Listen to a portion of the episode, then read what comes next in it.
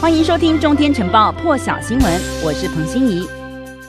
好了，美国白宫防疫协调官钱慈呢，在 CNN 节目《美国国情》受访时表示，美国疫情正在转危为安。美国卫生官员现在也把焦点放在让更多民众接种疫苗来。减缓新冠病毒还有各种变异株的扩散速度，同时也让接种疫苗尽可能的便利，希望可以达成总统拜登定下的目标，也就是在七月四号美国独立纪念日之前，让七成的美国人至少注射一剂疫苗。而现在美国已经有百分之五十八的成年人至少接种一剂疫苗了。但是白宫疫情最高顾问佛奇在 NBC 节目《会晤新闻界》当中指出，如果达成甚至超越拜登的目标的话，美国将不太可能再出现染疫。人数大增的情况，而接种疫苗的人口比例越大，到了下一个秋冬季节，确诊数激增的情况也就越不可能出现。佛奇说，这正是疫苗如此重要的原因。但是，他也同时引用了一项分析，指出美国死于新冠病毒的实际人数恐怕超过九十万，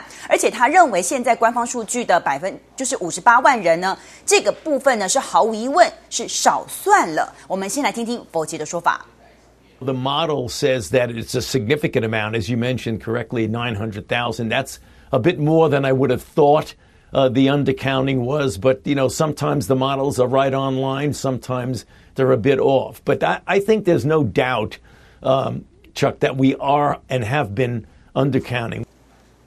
日本共同社报道，日本政府正在筹备设立接种疫苗的大型场地。原本一度以为五月二十四号要在东京设立大型接种疫苗中心。很难实现，但是现在看来，渴望可以成型呢。因为规划东京会场每天可以容纳一万人接种，而大阪的会场也可以容纳五千人接种。但是报道当中并没有说明日本政府准备在东京和大阪各个规划设立多少座的大型接种中心。但是现在日本政府推估，接下来三个月呢，东京总计会有九十万人，大阪大阪也会有四十五万人要接种疫苗。这是日本政府根据可以确定。的这个医护人员的人手所估算出来，最多可以施打疫苗的民众的人数。报道当中提出，大型疫苗接种中心呢，包含周六日以及国定假日在内，都进行疫苗接种，而且是由自卫队来负责运作。现在已经有七十名医官以及两百名的护理师呢，从日本全国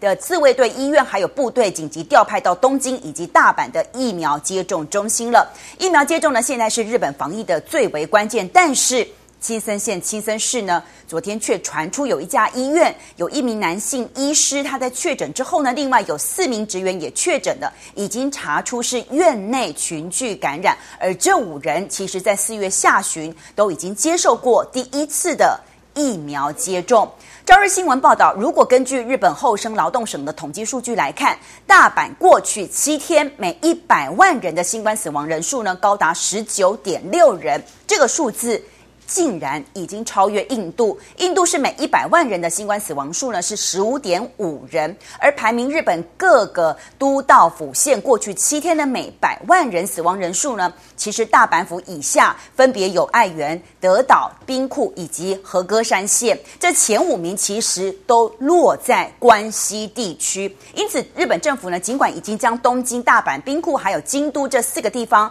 的紧急事态延长到五月底。但是，整个关西地区现在医疗崩溃的状态还是持续，包含当地已经不断有老年安养院陆续传出大规模的感染死去，甚至呢也有老年的患者因为等不到病床，直接在安养院中不幸过世。因此，现在专家指出，大阪的重症病床使用率高达百分之九十九的情况，一共有三百多张的重症病床，可是现在正在等待住院的患者却多达一万五千人，而印度已经连续四天，每一天新增病例都超过四十万例。连续十八天，每天新增超过三十万人感染，累计确诊病例全印度呢已经正式突破两千两百万人。因此，现在印度国防部宣布将要雇佣四百名退役军官来投入支援整个负荷过重的医疗体系，而且合约签了最长是十一个月。另外呢，也有一些现役的军官呢可以提供线上的诊疗。但是现在美国华盛顿大学旗下的研究中心估计，印度死于新冠人数到了八月可能会累计达到一百万。那印度医学。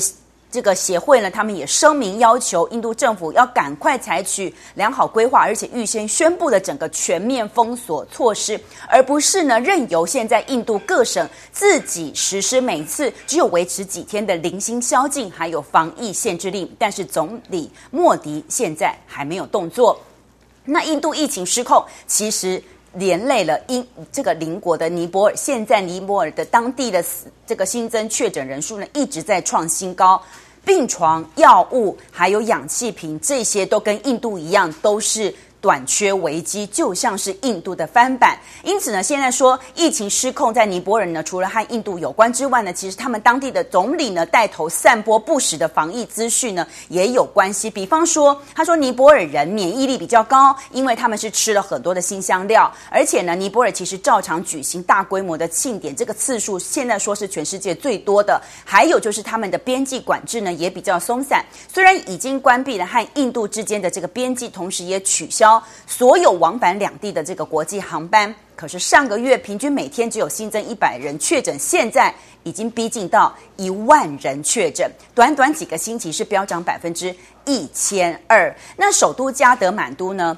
没有床可以用，在医院里头，火葬场也是必须要靠着军方来协助火化，还有掩埋遗体，因为太多了。因此呢，现在美国国务院已经呢，就是允许了加德满都大使馆非必要的外交人员和家人都离开，费用由美国政府来承担。而大陆的新华网的报道说，西藏现在派人要将在这个世界最高峰圣母峰顶呢，设置八千八百四十八公尺上的。隔离线来将尼泊尔侧以及大陆侧的登山团隔开，就是要避免疫情在登山客之间来传染，也禁止大陆侧的登山客呢接触尼泊尔的人员留在峰顶的物品。据了解，其实圣母峰的这个峰顶呢非常的小，而且非常的危险，面积大概只有一个餐桌这么大，还不清楚中国大陆会如何来在这个这么高海拔、这么高的地方架设隔离线。那其实从去年疫情爆发以来，大陆就已经禁止任何外国游客从西藏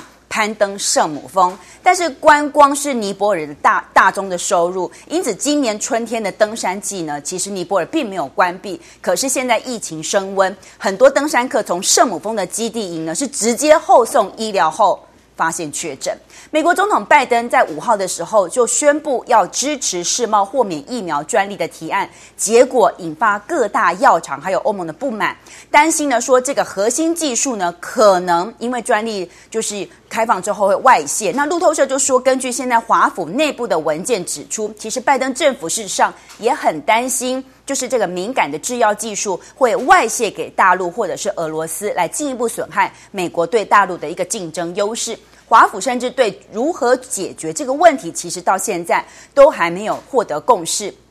那药厂反对的是认为说没有办法有效解决疫苗供应的问题，反而会因为更多生产线的出出现呢，共同竞逐这些比较稀有的原物料，而导致疫苗生产受到阻碍，也会担心说，让大陆可以跳过很多年的这个研发过程，及及直接来损害美国的这个疫苗的生产。那其实呢，美国也希望说，在这个提案生效之前呢，可以先检视专利豁免对于大陆还有俄罗斯的影响，来确保整个提案是符合美国的目标。可是现在根据报道，白宫还有美国贸易代表署以及辉瑞还有莫德纳，现在都没有针对这份报道的内容做出回应。只是专家现在持续的担担心，现在美国辉瑞还有莫德纳他们采取的这个基因技术呢，其实是一种新开发的生物技术，大陆也正在想要投入，但是呢，都还没有办法达到美国的这个目前的标准。那现在呢，就是说要进一步来看的是，大陆在这个制药产业方面呢，有很高的一个期望跟抱负，已经在研发自己的这个疫苗了。那普丁呢？俄罗斯庆祝二战胜利七十六周年，他在莫斯科的红场年度阅兵式开场，对着一万两千名的军人宣誓捍卫国际法，而且将要坚定捍卫国家利益及人民安全，同时也谴责俄罗斯恐惧症。